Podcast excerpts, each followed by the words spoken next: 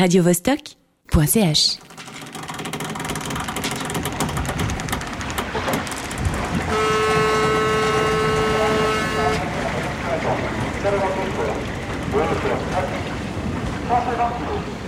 Embarquement pour le Caire, quai numéro 3.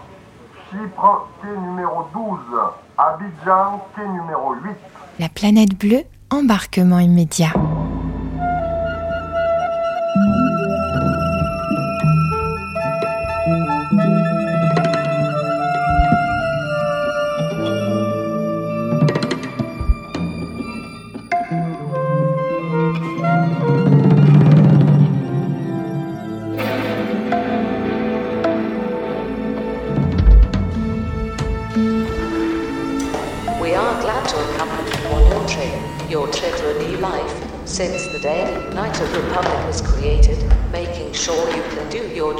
Is our job. Thus, the production department developed a customized guidance program for you. Keep in mind, work gets you to a new future peaceful life.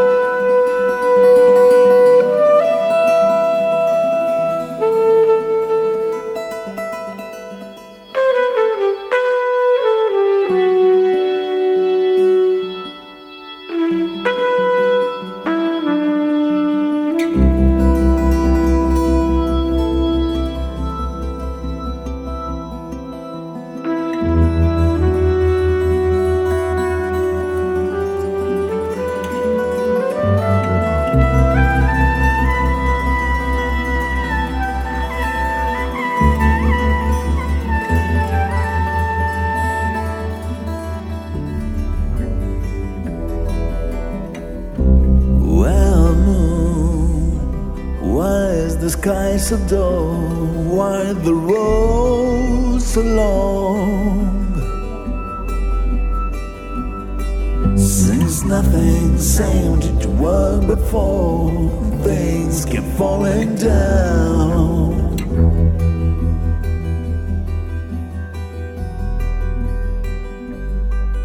And stars keep shading off and things keep falling down.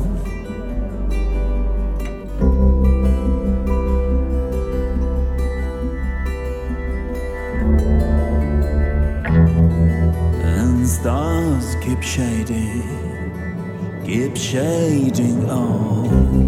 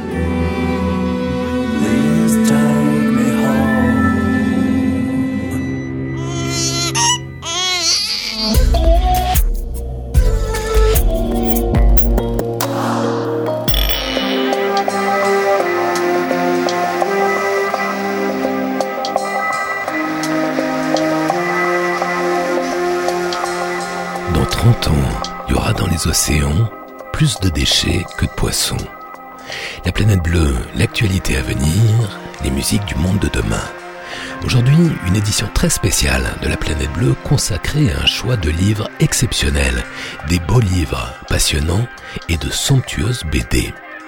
Je vais vous présenter le nouveau livre de Jean-Marc Landry, un ouvrage de référence remarquable, savant et parfaitement abordable sur le loup, cet animal toujours mystérieux qui titille l'imaginaire et nous parle de notre nature.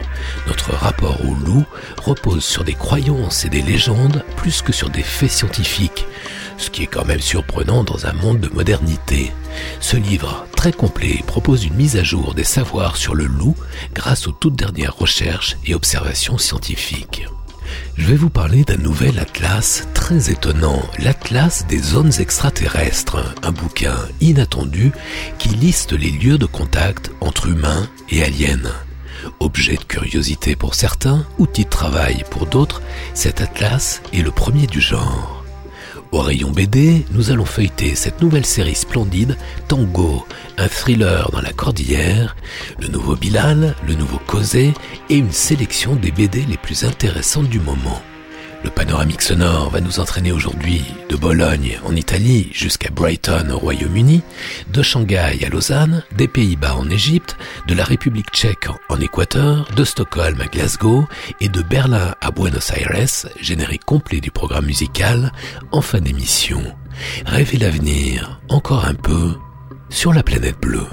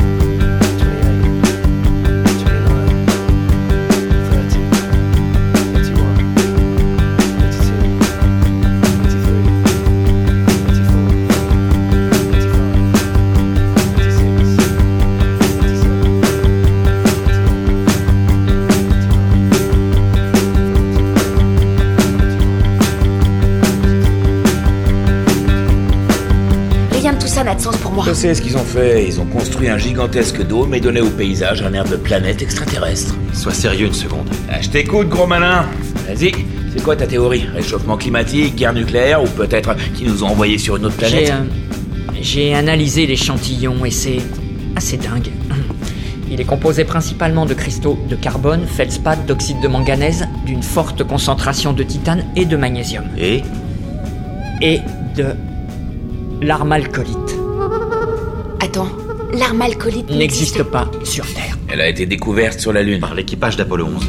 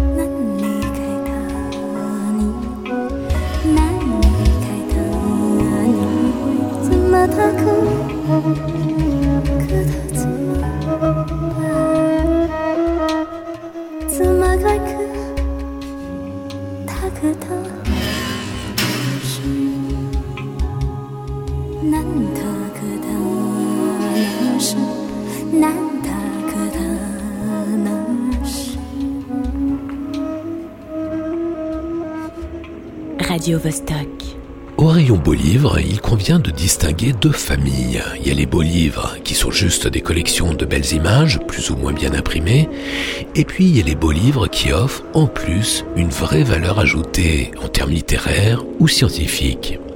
Le premier livre dont j'aimerais vous parler aujourd'hui, camarades écouteurs, Le Loup de Jean-Marc Landry, fait partie de cette seconde catégorie. C'est plus un ouvrage de vulgarisation scientifique qu'un recueil d'images. Il y a plus de textes que de visuels. Et quel texte Car Jean-Marc Landry compte parmi les meilleurs spécialistes européens du loup. Son bouquin est plus que passionnant. Il est fascinant. Biologiste et éthologue reconnu, diplômé de l'université de Neuchâtel, le Jurassien a également été formé aux États-Unis à l'Institut de recherche Wolf Park. Il est considéré comme l'un des plus éminents spécialistes du loup en système pastoral. Son ouvrage est formidable parce qu'il révèle des faits scientifiques sur le loup, certains étant complètement nouveaux.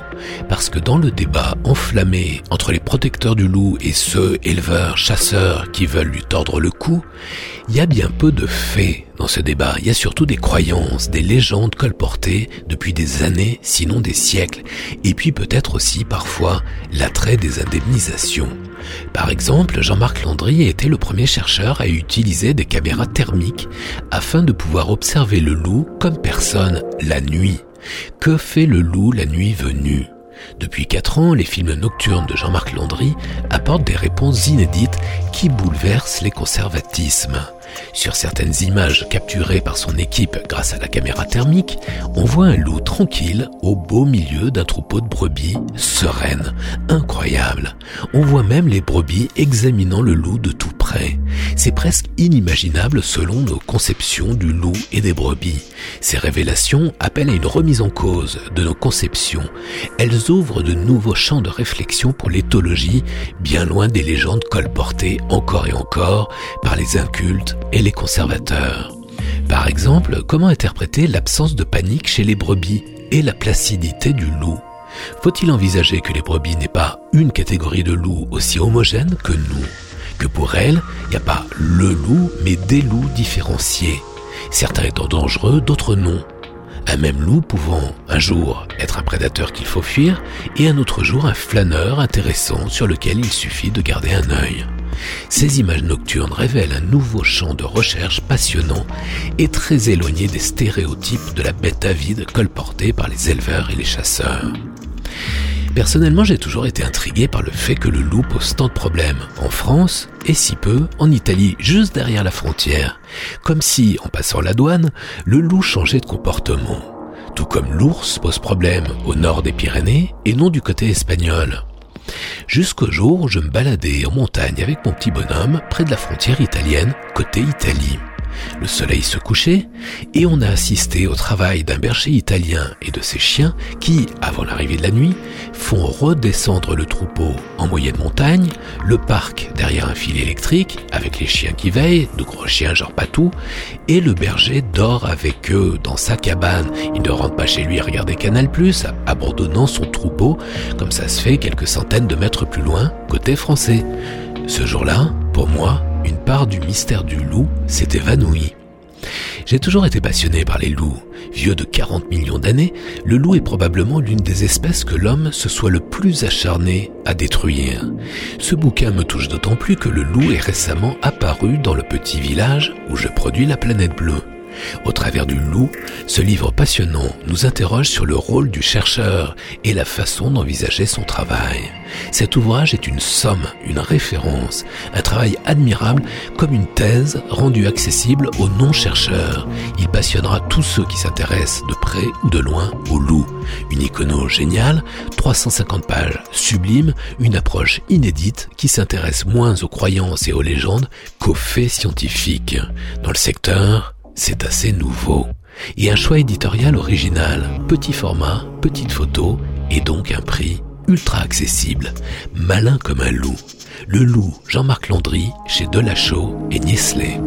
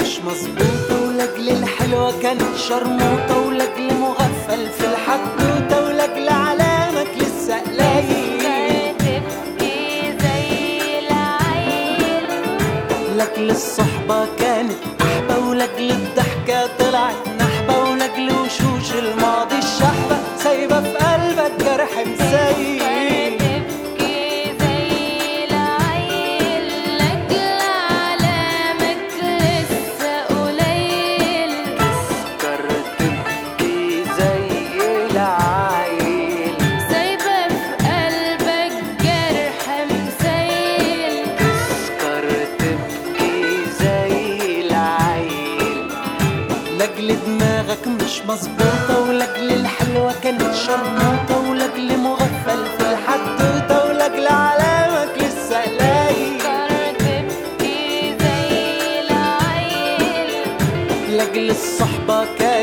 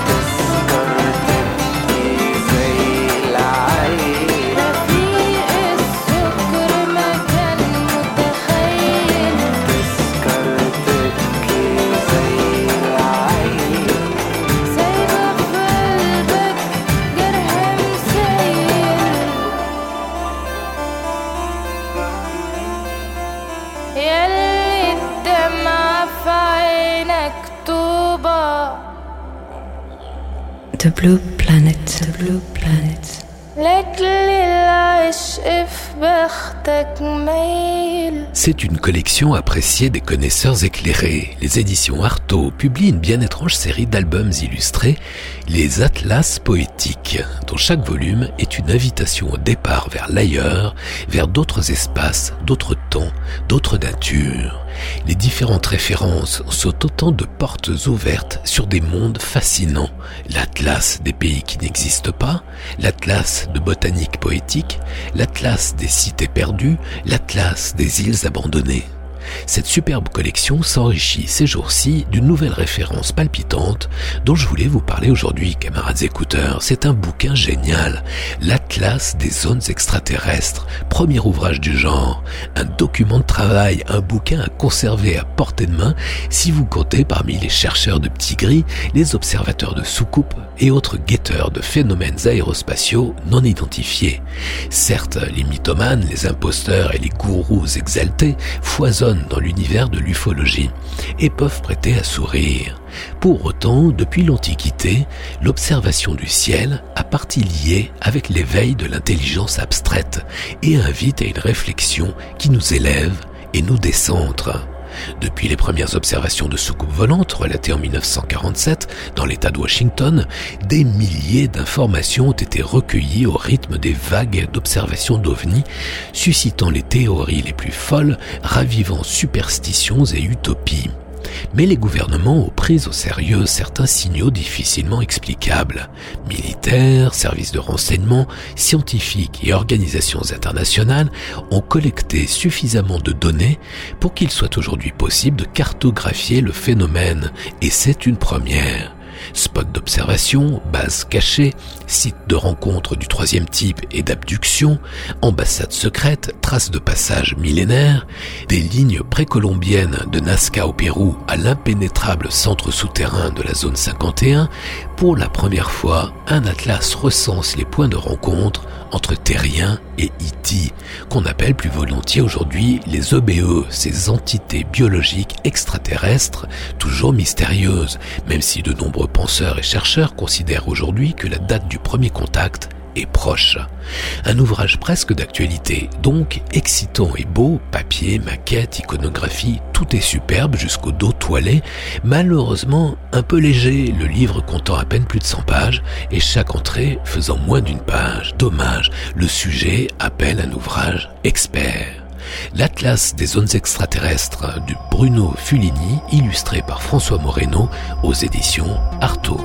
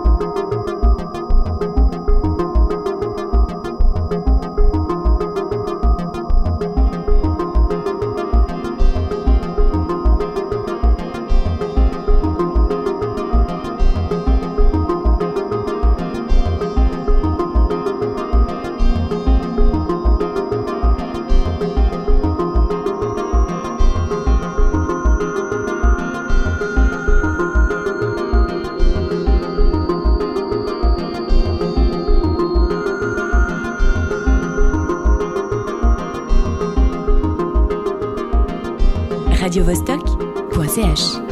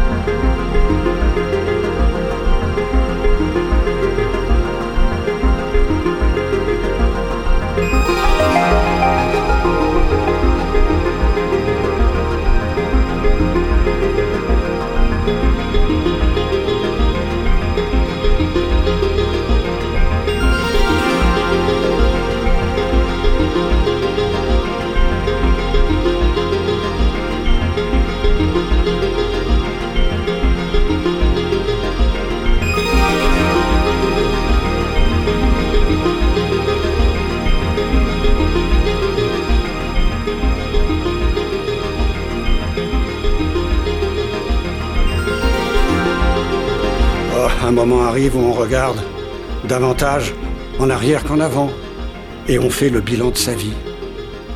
Ma carrière tout entière s'est passée à cacher la vérité au peuple américain et par là même à détruire en quelque sorte ce qui était le plus précieux à mes yeux.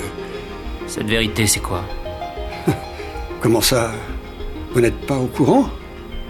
Au courant de quoi? De la vérité. Qu'est-ce qui se passe à l'intérieur de la zone 51 Quels sont ces projets payés par une caisse noire? Nous ne faisons que les piloter, ces appareils. On ne sait pas comment ils marchent, on sait juste qu'ils sont fabriqués dans l'Utah. Si vous ne savez rien, pourquoi m'avoir appelé Mais j'ai lu votre dossier. Vous cherchez des soucoupes volantes depuis des années. Est-ce que les extraterrestres existent?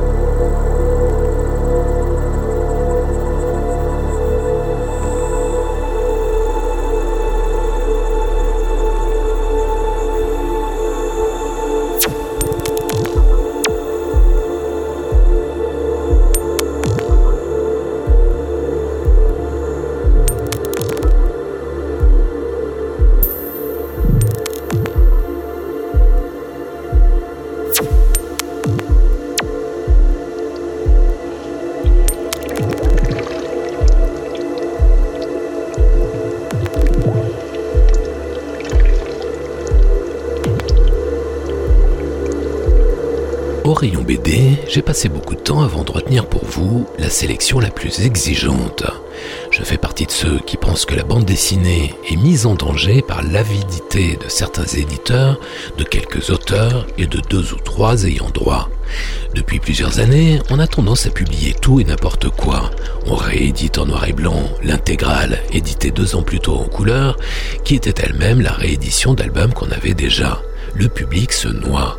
Dans le joli monde de la bande dessinée, on prend aujourd'hui le client pour un gogo, exactement comme les maisons disques l'ont fait il y a quelques années, avec la même cupidité. Rappelez-vous, croyant flairer le bon filon, signant à tour de bras à peu près n'importe qui et n'importe quoi, les grandes maisons disques avaient inondé le marché pour finalement l'assécher. Les majors s'étaient accaparés des catalogues entiers pour ne développer qu'un ou deux artistes majeurs, privant ainsi les labels plus des fonds de catalogue. La frilosité légendaire des éditeurs et le formatage marketing ont fait le reste et en l'espace de quelques années, c'en était fini de l'innovation et de l'expérimental, de l'ambition éditoriale. Aujourd'hui, les éditeurs de BD privilégient trop souvent l'appât de rentrée rapide à l'ambition artistique. Pour cette planète bleue spéciale, pour vous, camarades écouteurs, j'ai fait exactement le contraire. Je vais vous proposer maintenant juste quelques titres extrêmement choisis. La planète bleue.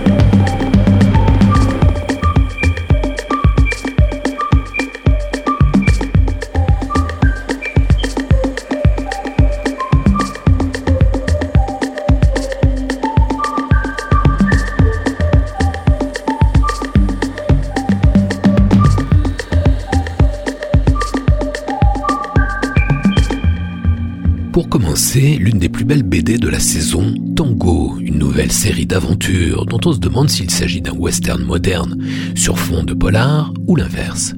Un polar contemporain qui se déroule dans la cordillère des Andes, ses paysages intacts et majestueux dans un bled paumé de Bolivie. Grands espaces, décors sublimes, un sens de la formule ramassée.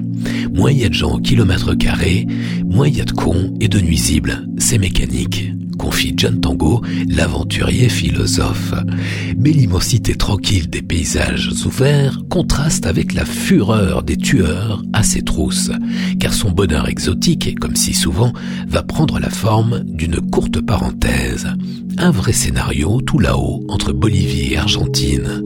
Les auteurs, Philippe Xavier, le dessinateur qui a lui-même vécu cinq ans sur place, et Mats, le scénariste, ne sont pas des petits jeunes, et ça se voit. Splendide mise en couleur du breton Jean-Jacques Chagnot. Mais ce qui séduit en premier dans Tango, c'est pas ça.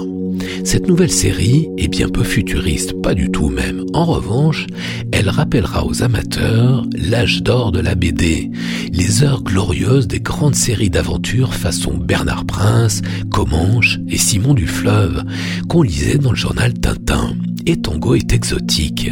Cette nouvelle série se déroule dans l'Altiplano, une région assez palpitante au niveau musical. Si vous êtes abonné à la planète bleue, vous le savez déjà. Et je viens de recevoir de Buenos Aires le nouveau titre de El Viejo Hombre de los Andes, remixé par Nicolas Cruz. On l'écoute dans quelques secondes. Il y aura vraisemblablement quatre tomes de tango, chacun étant une histoire complète, un one-shot. Le tome 2 paraîtra dans un an, il se déroulera aux Bahamas, le tome 3 dans le canal de Panama. Camarades écouteurs, j'ai un tuyau. Si vous aimez Tango, je vous invite à découvrir un film méconnu qui investit les mêmes frontières. Another Silence de l'argentin Santiago Amigorena. Un polar andin formidable, tourné dans la cordillère, un écrin sublime pour une enquêtrice pas banale, la québécoise Marie-Josée Croze, brutalement délocalisée du blanc neigeux de Toronto jusqu'au blanc poussiéreux et salé de la Sierra. Mais l'analogie s'arrête là. Si le décor est le même, la lumière blanche, les grands espaces vides entre l'Argentine et la Bolivie, le climat, lui, très différent. La BD a la légèreté et la vivacité d'une aventure exotique. Dans le film, l'atmosphère est autrement plus lourde. L'excellente Marie-Josée Croze joue une fliquette dévastée par l'assassinat de son mec et de leur fils quasiment en bas de chez elle. Son enquête l'entraîne sur les hauts plateaux argentins et là, c'est le choc culturel. Face à un peuple confronté au désespoir, à la galère quotidienne, dans un monde où la vie ne semble avoir aucun prix, la québécoise va débusquer la piste ténue d'une humanité commune et vivre enfin son chagrin, faire son deuil selon l'expression consacrée. C'est beau et fort, croze et grandiose. Another Silence, un film rare et superbe, toujours inédit en def, mais encore disponible en DVD.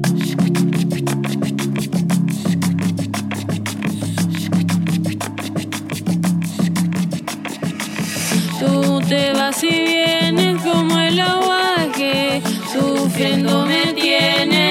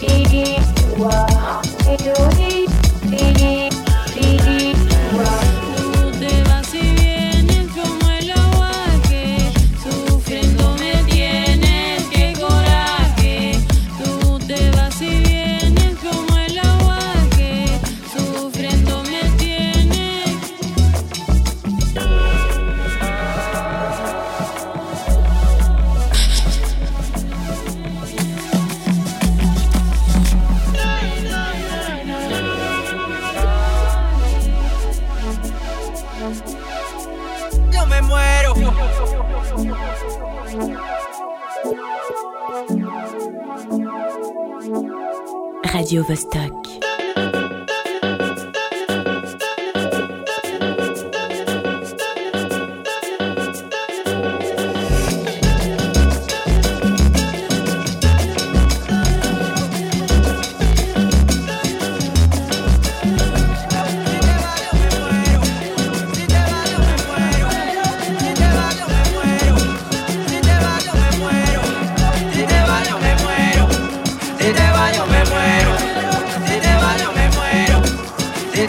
me muero.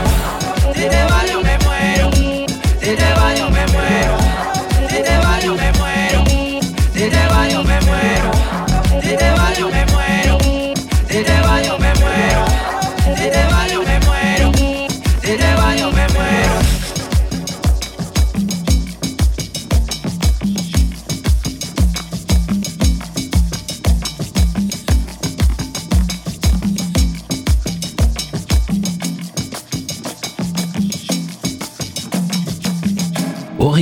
BD a signalé aussi la suite et la fin de la mini-série en deux tomes Retour sur Belzagor de Philippe Thiraud sur les dessins de l'italienne Laura Zuccheri, mise en couleur Sylvia Fabrice. J'aime bien cette BD parce qu'elle est tirée du fameux roman de Robert Silverberg Les profondeurs de la Terre et parce qu'il y est question, sur une lointaine planète, d'hommes et de femmes qui ont affaire à des animaux extrêmement intelligents, capables de communication élaborée, de mythes, de rituels secrets.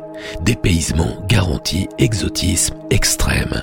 Et clin d'œil sympa, l'un des personnages principaux, Kurtz, a les traits de Silverberg lui-même. Inside Möbius, l'alchimie du trait, c'est le catalogue de l'exposition actuellement consacrée au maître au Centre d'art du Var, un superbe catalogue que les amateurs éclairés et autres collectionneurs peuvent se procurer à l'hôtel départemental des arts à Toulon ou sur möbius.fr. Attention, cette édition est limitée à 2000 copies, pas sûr qu'il y en ait pour tout le monde. En cuisine avec Kafka, c'est le nouveau Tom Gold. Tom Gold, c'est le dessinateur de presse surdoué, quoique écossais, dont on vous avait déjà parlé ici sur la planète bleue quand il avait signé son chef-d'œuvre Police lunaire l'année dernière. À noter aussi la parution du second et dernier tome des aventures de Bob Leclerc, Terminus la Terre, de Grégoire Bouchard, l'histoire de cet astronaute canadien des années 50, parti pour la planète rouge à bord d'une fusée, le cauchemar argenté, pour anéantir les martiens avant qu'ils n'aient colonisé la Terre. Cette BD est remarquable pour plusieurs raisons, son graphisme et sa mise en couleur qui ne ressemble à aucun autre, sa générosité exceptionnelle, cette histoire en deux tomes fait quand même près de 400 pages, et son scénario rétro-futuriste particulièrement affûté, parsemé de délicieux aphorismes du genre « Chaque connard sur cette planète se croit détenteur d'un statut particulier, c'est une illusion qui aide à vivre ».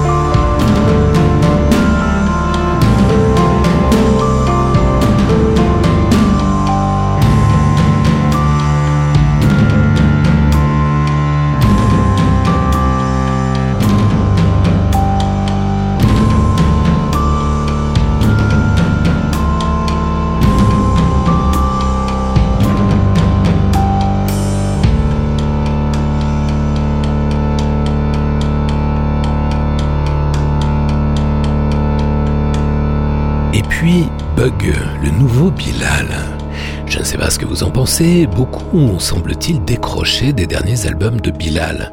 Des scénarios un peu flottants et un dessin comme une peinture inachevée. Pour sa nouvelle série, Bug, bonne nouvelle, Enki Bilal est revenu à un scénario plus structuré et un dessin plus cadré. Il y a toujours cette patte inimitable qui fait qu'un visage peint par Bilal est reconnu dans le monde entier, mais ici un tout petit peu plus réaliste, et c'est bien. Le pitch, un beau jour, une belle seconde, le 1er décembre 2041, soudain, le web s'arrête. Tous les liens disparaissent. Un raz-de-marée informatique assèche les contenus de toute la toile. Les disques durs sont vides, plus aucune donnée nulle part, plus d'archives, plus de code, plus rien. Une paralysie numérique totale. On se demande si c'est le coup d'un ordre obscurantiste mafieux. Dans l'urgence vitale, il faut s'affranchir de la dépendance digitale et revenir au papier, à la mémoire vivante, au cerveau, au pilotage manuel, aux communications hertziennes, car tout est bloqué. Les banques, l'administration, les ascenseurs, les métros, les trains, les hôpitaux. Quant aux avions, ils se plantent comme des mouches. Est-ce que cet assèchement numérique global a un rapport avec l'insecte, le bug incrusté dans les cervicales de l'astronaute fraîchement revenu de Mars? Et pourquoi a-t-on découvert une espèce de voile bleuté autour de la Lune? 80 pages, petit format, Bug de Enki Bilal, premier volume d'une nouvelle série chez Casterman.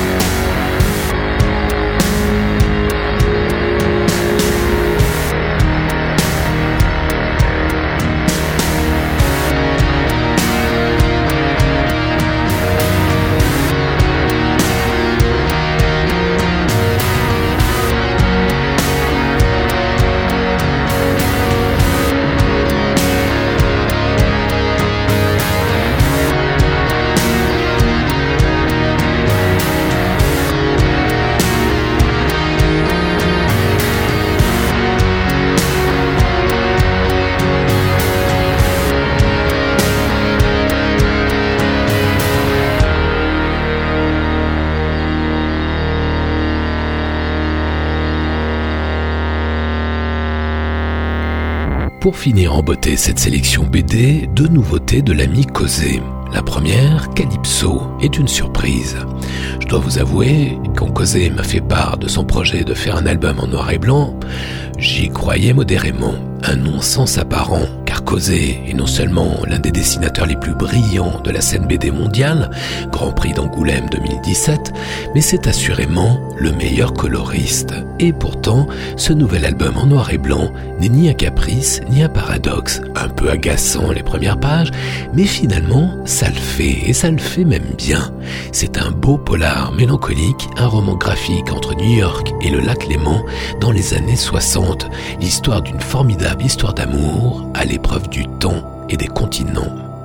Seconde nouveauté de Causé, la publication de la sixième et dernière intégrale de Jonathan, qui regroupe les volumes 15 et 16, les deux derniers de la fameuse série, et compte les déambulations d'un jeune amnésique aux confins du Népal et du Tibet, qui a retrouvé sa moto, comme au tout début de la série Jonathan, en 1977. Là, c'est une indienne, une Royal Enfield, et à ceux qui feraient remarquer qu'une intégrale qui ne réunit que deux albums n'est pas vraiment une intégrale, j'objecterais, certes, mais du coup, il y a plus de place pour les bonus. Ici, pas moins de 45 pages d'entretien, de crayonnés et d'aquarelles sublimissimes. Et cette fois-ci, c'en est bel et bien fini des aventures de Jonathan, qui avait si brillamment débuté dans le journal Tintin en 1977. 40 ans de jeunesse, d'exotisme, de voyage et de quête intérieure, un monument de la BD.